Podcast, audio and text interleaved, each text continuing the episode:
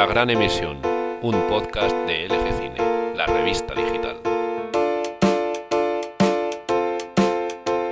Hola, bienvenidos a esta tercera edición de la Gran Emisión Podcast, cuando son más o menos alrededor de las 8, 8 y media.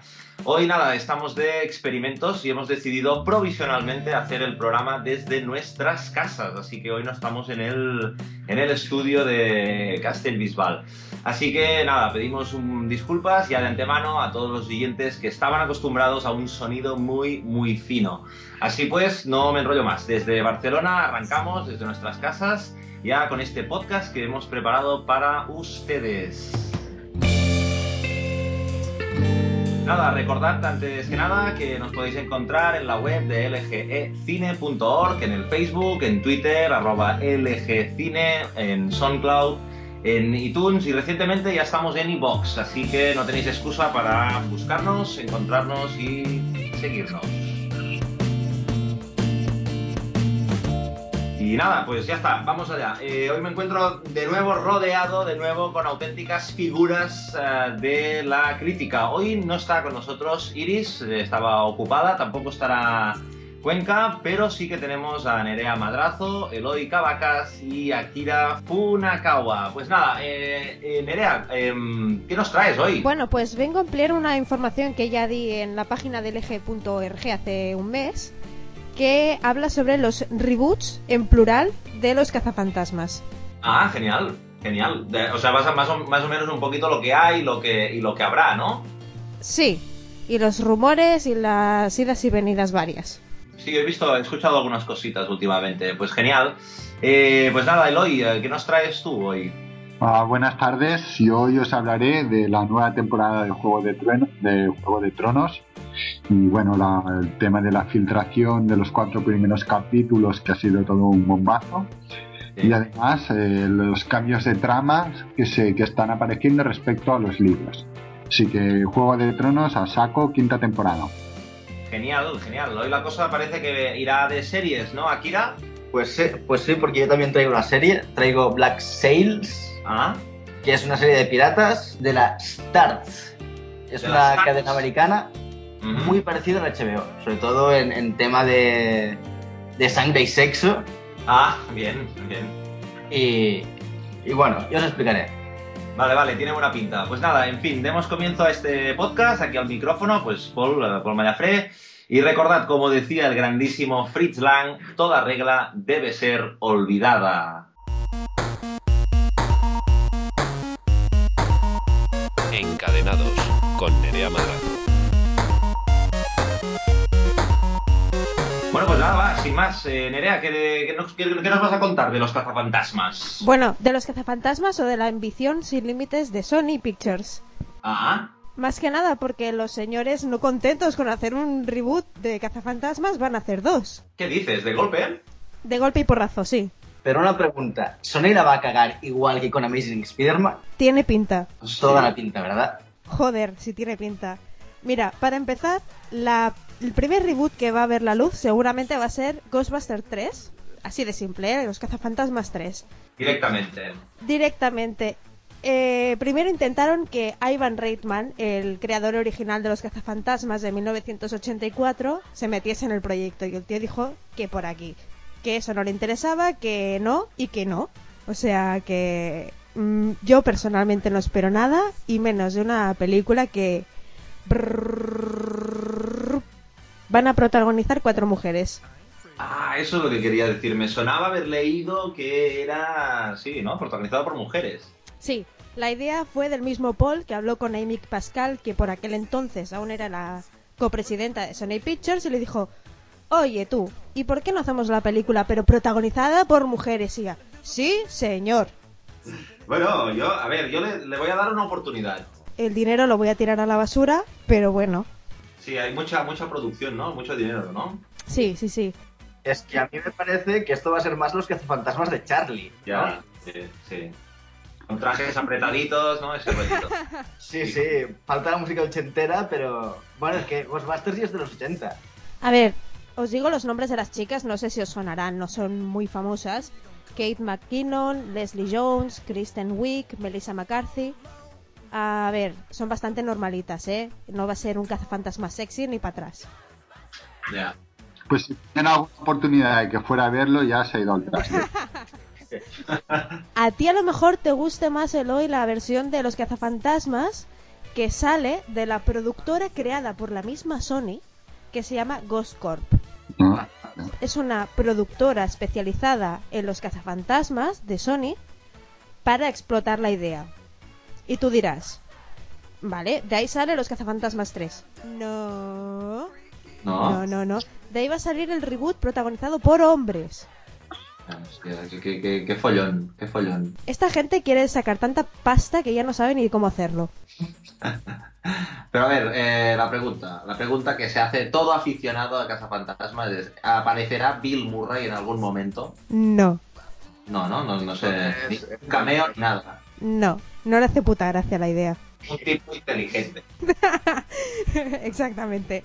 Claro. Pero hay fecha, lo van a sacar seguro. O sea, con, con las malas críticas que está teniendo ya la idea en sí antes de que empiece a rodarse nada, siguen, ¿van a seguir adelante con el proyecto? Mira, el co- Cazafantasmas 3, la, bueno, llamémosle las Cazafantasmas, empieza, em- empezará el rodaje en junio, o sea, ya. Y Sí. se pretende que se estrene para julio de 2016 como muy tarde. No me da bien, no me da bien ir a verla. Tienes planes ya, ¿no? Una comunión, creo. vale. Eso de niños, sí, lo que sea. Bueno, a lo mejor el siguiente, la de los hombres, tiene un poco más de buenas críticas. Pero también te tengo que decirte que, claro, lo han hecho súper bien. Se han metido una productora especializada. Aquí sí que Ivan Reitman ha querido participar, que es el creador de los cazafantasmas, está metido en el proyecto. O sea, con las cazafantasmas dijo que por aquí. Con esto se ha dicho, "Mm, sí, voy. Ha dicho, bueno, vale. Bueno, si queréis que gane una pasta, voy. Luego, eh, los directores van a ser Anthony y Joe Russo. Perdona, pero es que este ya no es Paul Fake, ¿vale? Que son los directores del Capitán América y eso es otra cosa. Y... Ah, sí, sí, sí, os quería explicar, eh, os quería desvelar quién es Juan Palomo en este mundo. ¿Quién? ¿Quién es Juan Palomo? Channing Tatum. ¿En qué coño me baso para decir esto? Os estaréis preguntando. bueno, eh, los productores de la versión masculina son Raid Caroline, Peter Kiernan y Channing Tatum. No, no acaba de aquí. ¿Quién será el protagonista? Brrrr, Channing Tatum. Sí, él también. Sí. Ajá. Bueno, y de reboots va la cosa porque el tío que coproto- coprotagonizará eh, Los cazafantasmas, la buena, con Channing Tatum es Chris Pratt, que sale en Jurassic World. Bueno, y ya para acabar de, de rizar el rizo con los reboots, que sepáis que Sony también quiere hacer un reboot de X-Men. ¿Otra vez? ¿Más X-Men? No, de X-Men no, de Men in Black, perdón. Ah, Ah, vale, vale, vale. Eso me cuadra Sí. más. Sin Will Smith. con el hijo. Con el hijo de Will. Peliculón puede salir, ¿eh? Madre mía. Bueno, pues nada, eh, ya estás más o menos, Nerea. Ya está, ya ha rajado suficiente. Lo está petando con Eloy Cavacas. Genial, vamos ahora a ver, Eloy, que nos ibas a contar la polémica, ¿no? De Juego de Tronos, esos capítulos que se han filtrado y todo eso. A ver, cuéntanos. Pues ah, el tema está en que, como todos sabéis, la semana, bueno, hace una semana y pico, casi dos, se estrenó la nueva temporada, la quinta de Juego de Tronos, que está, era muy, muy, muy esperada. Y el tema es que unos días antes de que se estrenara el primer capítulo se filtraron los cuatro primeros. Entonces se lió un pollo bastante gordo por internet, porque todo el mundo andaba loco con el, con el tema. De hecho fue trending topic mundial.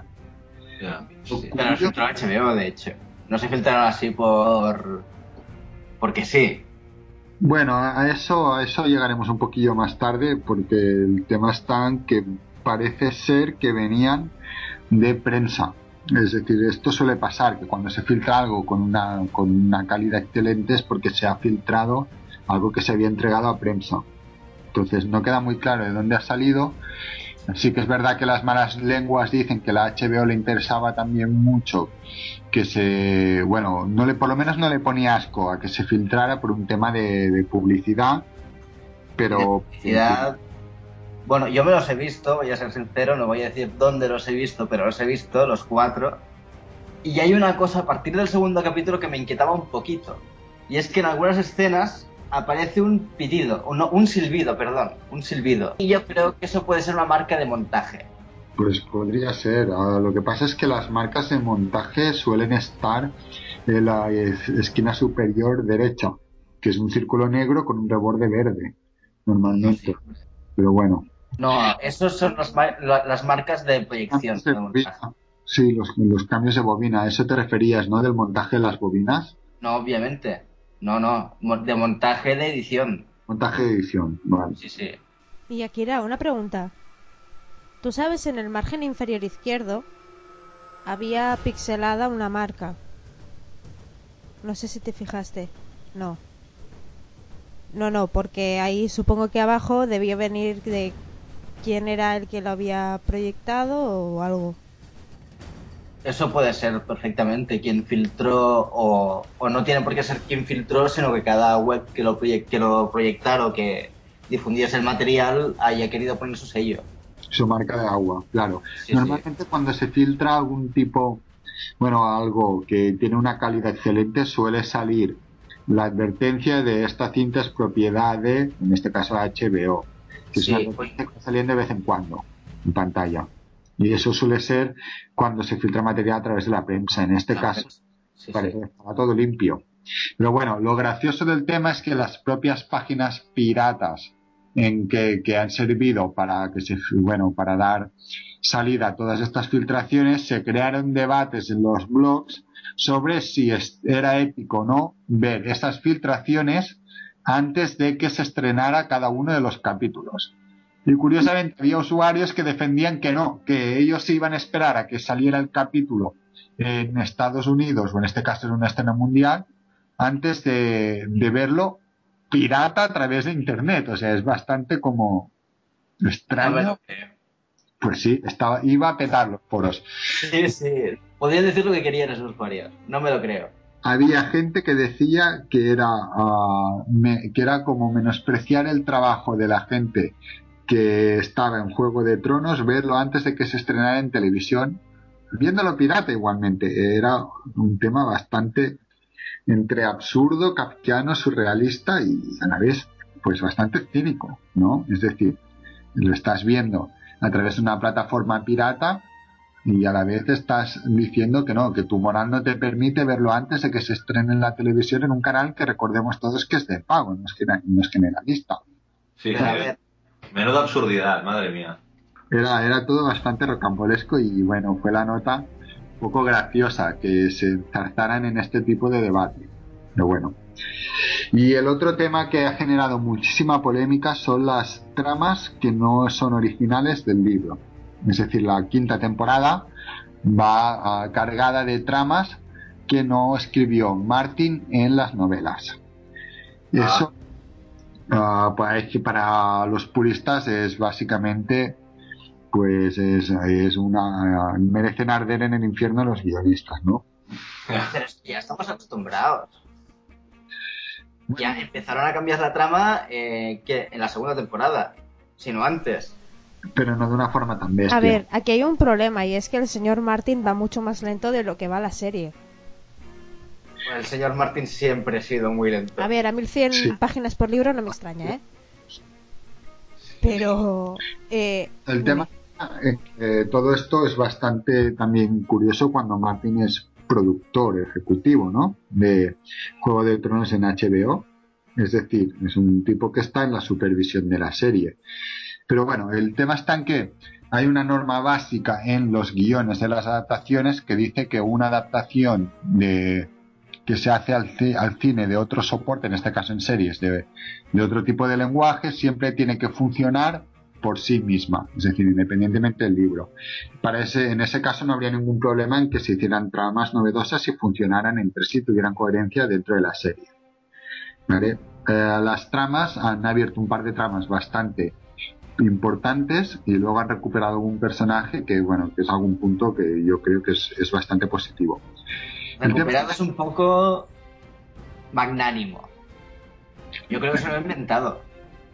Bueno, uh, me refería a, eh, lo bueno, para no spoilear mucho, el que tiene que ver con la trama de Aria, el personaje que se recupera cuando... Vale. ¿De acuerdo?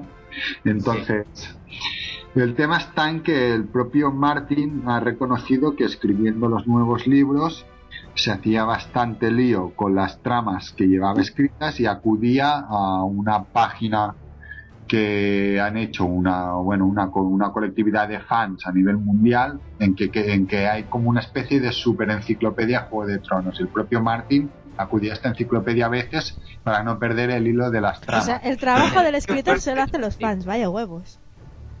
Sí, Bueno. sí, pero eso es y tercer libro. Ni, ni, ni- cuando aún no, no existía ni proyectada la serie. Claro. Entonces la pregunta es, si están abriendo nuevas tramas dentro de la serie independientes al libro, ¿serán capaces de darle la coherencia que el propio Martin tiene problemas para darle dentro de los libros? Es, es un tema que es bastante complicado, o acabaremos en versión Lost, es decir, haciendo tramas inconclusas, incoherentes con las demás, y bueno, yo, yo apostaría por esta segunda vía. Esto es, por lo que dices, tiene toda la pinta, no sé, me pongo a especular, pero que se van a, van a avanzar con, con tramas nuevas y van a tirar la serie para adelante. Porque si el escritor va lento con sus tramas, va perdido, buscando, buscando sus argumentos en las webs y tal, es que tiene toda la pinta que la, que la serie se vaya para, hacia las 15 temporadas y, y el tipo, bueno, se desvincule bastante, ¿no? No sé. No lo creo. O al ¿No? menos lo que yo he oído no, no va a ser así. En primer lugar, porque el Martin es lento, es cierto. Pero es lento porque es perfeccionista. Vale, pero, pero ¿tú crees que la, la- una productora televisiva rollo HBO va a eh, esperarse a que este tipo... A de- ver, los productores, eh, We- em, y no recuerdo cómo se llama el otro, y Benioff, Sí. eh, tienen. Bueno, ellos ya tienen el, el plot final. Cómo acaba la historia. Eh, de, de- de oídos de Martin, ya, ya saben cómo va a ir toda la trama.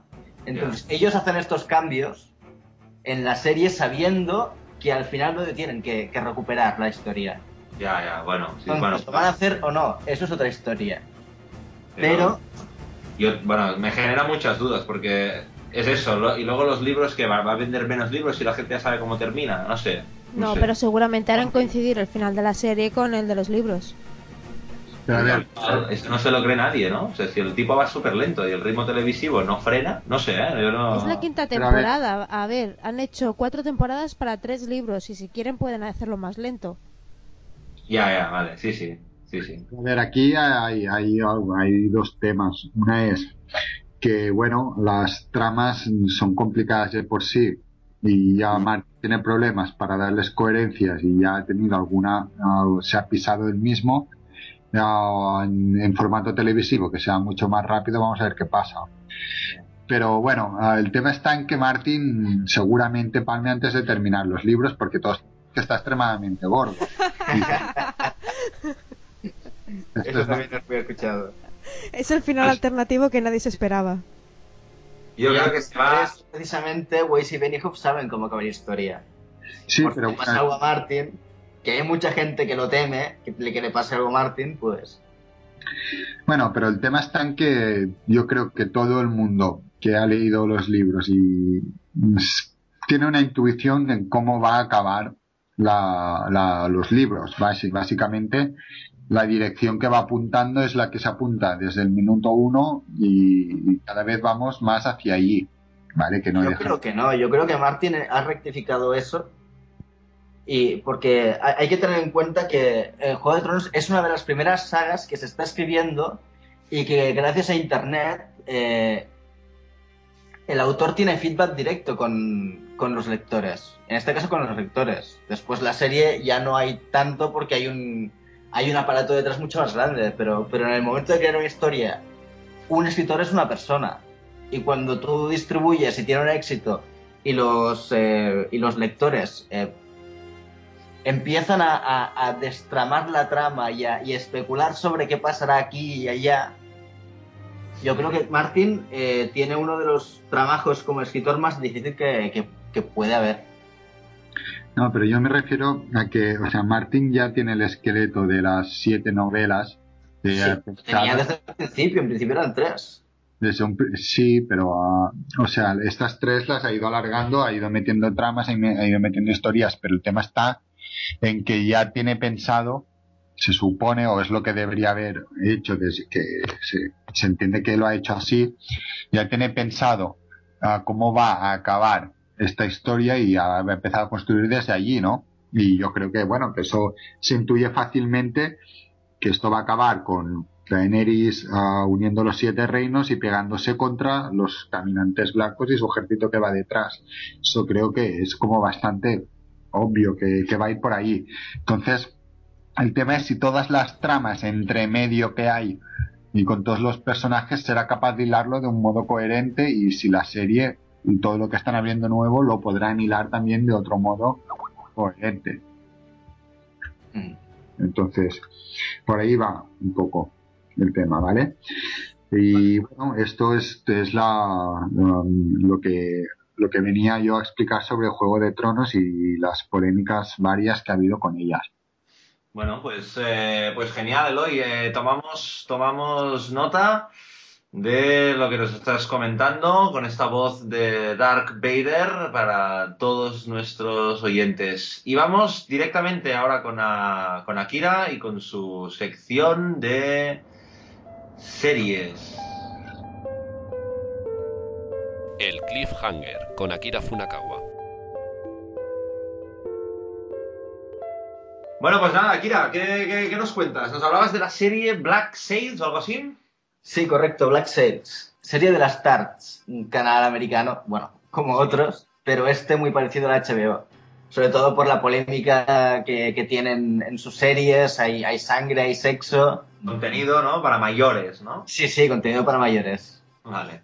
Esta serie, eh, seguro que todos recordaréis un libro que seguramente os habían hecho leer de pequeños, que es La Isla del Tesoro. Sí. Stevenson. Hombre, hombre, hombre. Sí, sí, de Stevenson. En esta serie coge la historia de Stevenson y es un spin-off de esta historia. Mm. Es la, la vida, digamos, de, de los piratas que aparecen en el libro, pero aparte está unida a la historia real de, de los piratas de Nassau. De los piratas de, perdona, De Nassau. de Nassau. Eh, en Cuenta, cuenta. Puerto Royal. Eh, los piratas más conocidos, eh, Barba Negra, Annie Bonny. eh, Ah, vale, vale, vale, vale. piratas que, que- que existieron realmente. Y, y coge lo histórico y la ficción de este libro, que también tiene alguna pincelada histórica, y la verdad es que eh, lo ha unido de una manera magistral. Magistral. Bueno, estoy, estoy mirando aquí en, en- por la red y está muy bien votada, la verdad. Yo no, no sabía nada de esta serie. ¿Y es de este año? ¿Por qué temporada van todo esto? Es la segunda temporada, acaba de finalizar ahora mismo. Ahora, en, hace un par de semanas. Hay ocho capítulos por temporada. Han acabado de acabar ahora justo la segunda temporada, hace un par de semanas. Y bueno, es una serie que... a- lo que, lo que me gusta de la serie es que coge el libro, que me lo he vuelto a releer, y, y hay detalles del libro que no son más que detalles, y la, y la serie los... em, lo, lo lleva más allá los explica muy bien y hace de, de una, de, una- de un pequeño detalle una línea argumental y de bastante peso, como por ejemplo el tema de, de las votaciones de los piratas. O sea, los piratas elegían a su capitán, no, no era impuesto. Tenían primarias y todo eso. No hacían primarias, pero, pero digamos que, que todo el mundo tenía un, un voto, un- una persona que, que quería que fuera su capitán Ah, y cuando no estaban de acuerdo se peleaban a hostias, se mataban todos y, y bueno, ya que Bueno. no nada. Pero esto ya sale en Piratas del Caribe, ¿no? ¿Esto sale en Piratas del Caribe? ¿Lo de elegir Sí, la tercera. Mm, Hay un momento que necesitan elegir capitán y hay hostias por medio, es verdad. Ajá. Verídico. Bueno, pero eh, igual no es tan realista Piratas del Caribe. Ya, ya, ya, claro, Bueno, no es tan guay como Black Sails. Es difícil, pero es, encima es una peli, no es una serie. también es cierto. Bueno, es- es una trilogía. Igual se puede contar con una serie de películas. Piratas del Caribe. Sí. No, hicieron una peli y quisieron exprimirla al máximo. Para mí esa es, Yeah. es mi opinión. Bueno, también hay otro punto que me gusta mucho de la serie, en comparación con el libro, que es que en el libro ah, solo hay un personaje femenino y otro que se menciona, que es la, eh, en el libro es eh, la madre del protagonista, es decir, la madre de... Lo tengo por aquí. Que te oímos, Espera, Akira. Espera que me he dejado en la carpeta Google. Sí, sí. Jim Hawkins es el protagonista, que es un, un, un zagal que apenas se entera de nada, el pobre. Y Ah. después mencionan a la mujer de John Silver, que bueno, no, no voy a desvelar quién es, pero voy a decir que es el protagonista de la serie. Es un pirata mm, algo problemático en el libro y en, y en la serie pues también es un zagal, un poco como era, era Jim Hawkins en el, en el libro. Y, y bueno, es, es la historia de este pirata, el, que, el protagonista de la serie. Pero bueno, digamos que la- las tres personajes femeninas son muy relevantes en la serie. Y eso en, en el libro, que la- los personajes femeninos apenas tenían ninguna rele- relevancia, para mí es un, es un punto a favor de la serie también. ¿Y tú crees que tienen relevancia por el factor físico o tienen relevancia por como personajes por sí? Eh, a ver, el factor físico tiene, tiene peso, pero también son personajes clave en la historia. Esta historia sin estos personajes no podría estar construida. Ya, pero seguramente responde a los estereotipos, ¿no? Tiene toda la pinta de ser una, una serie de piratas masculinos en donde ellas, ¿no? Responden a... Bueno, por ejemplo, Anne Bonny, que es, un, eh, es una pirata que realmente existió, parte la pana mejor que cualquier hombre. Ah, vale, vale, vale, vale. Los guionistas se limpian las manos, ¿no? Haciendo un personaje ahí con carácter. Y bueno, eh, Max, la prostituta francesa, que al final, bueno, es que no quiero desvelar demasiado de la trama, pero... mm, pero Bueno, llega, llega a escalar un nivel muy importante, es decir, Spoiler alert, spoiler alert. Akira, yo soy tu padre. Eh, No, vale, vale, vale. No- nos quedamos con la copla de que tampoco son tan estereotipadas, ya está. Tampoco es necesario que nos desveles la trama. y después el tercer personaje del que hablaba eh, es la que maneja el cotarro en todo el comercio de la zona. Es decir, que sí, que es una hija de papá, que en principio es el padre el que maneja el cotarro, pero por ausencia de él, pues se pone el- el- el- la compañía en la espalda y, Ah, pues bien. Bravo, bravo, bravo, bravo. Quiero decir, bueno, yo supongo que la vida pirata también ha tenido una cierta re- relevancia en el feminismo, aunque yo no soy muy ducho en este tema, pero sobre todo porque eh, había piratas femeninas. Claro. Y Pero Akira, no estaban tan buenas. pues no lo sabemos eso, No, lo sabemos, no lo sabemos, Nerea. no lo sabemos. Hombre, daría más medito seguramente encontrarte una pirata de la época en, en carne y hueso y, y que te pudiera rajar así de fácilmente como lo hacen en la serie. Bueno, recomendaré esta serie a, a todo el mundo que la quiera ver. Eh, Ah, ¿Y los que no? ¿eh? ¿Y los que no? Y las que no, ¿por qué? Es broma. Recomiendo la serie a todos los que la quieren ver. Digo, coño, ¿qué pasa con los que no? No se la recomiendas. Perdona, Nerea, todos y todas. A todas y todos, perdón. Que no quería decir eso. Ah, no. Bueno, no, no, lo dejamos aquí. Y lo dejamos Sí, con no. este instante que los oyentes puedan ah, descifrar. Eh, pues nada, Akira, Akira, muchas gracias Perdón. por recomendarnos Black Sails. Esta vez nos has traído una serie que te ha gustado, estamos contentos. Y, y- y poco más, ya por hoy, Paul. hasta hoy. ¿Me ¿Queréis decir alguna mierda, quiero decir una cosa, Paul. Dime, dime, dime. Súper relevante. Akira, por favor, la, próxima entrega, háblanos de Winnie the Pooh o algo. De Winnie the Pooh, ¿por qué? Porque aquí solo hablamos de series bestias de mayores de 18 años, sexo... mm, No es cierto. Sangre. La primera, la primera serie que. No, ninguna de las dos anteriores tenían tanto sexo ni tanta mandanga. Bueno, aquí- no, no, intenta, no intentes escurrir el bulto. Sabemos lo que te gusta, sabemos que te gusta la caña y, y no nos vas a engañar, tío, no nos vas a engañar. Yo he estado escuchando los otros podcasts y no van en esta dirección. Eh, pues muy bien, perfecto. Pues vamos despidiendo ya este, esta tercera edición, este programa que hemos estado haciendo aquí a Akira Funakawa, Eloy Cavacas y Nereo- y Nerea Madraza. Y por vaya Fre, quien Madraza a tu madre. ¿El qué? madrazo a tu madre, yo soy madrazo.